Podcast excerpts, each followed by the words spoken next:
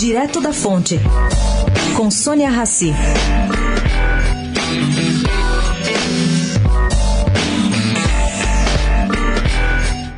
O Partido Novo decidiu não tomar, por enquanto, nenhuma posição oficial sobre se irá apoiar alguém no segundo turno das eleições.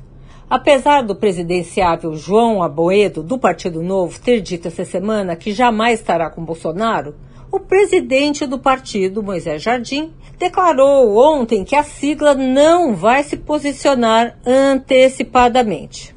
A Moedo, entretanto, em visita ontem ao mercado modelo em Salvador, declarou ser improvável que Geraldo Alckmin vá para o segundo turno nas eleições e que para ele essa polarização em PT e Bolsonaro, indicada nas recentes pesquisas aí do Ibope e da Datafolha, está transformando o que deveria ser o primeiro turno em segundo turno, o que é muito ruim para ele, Amoedo.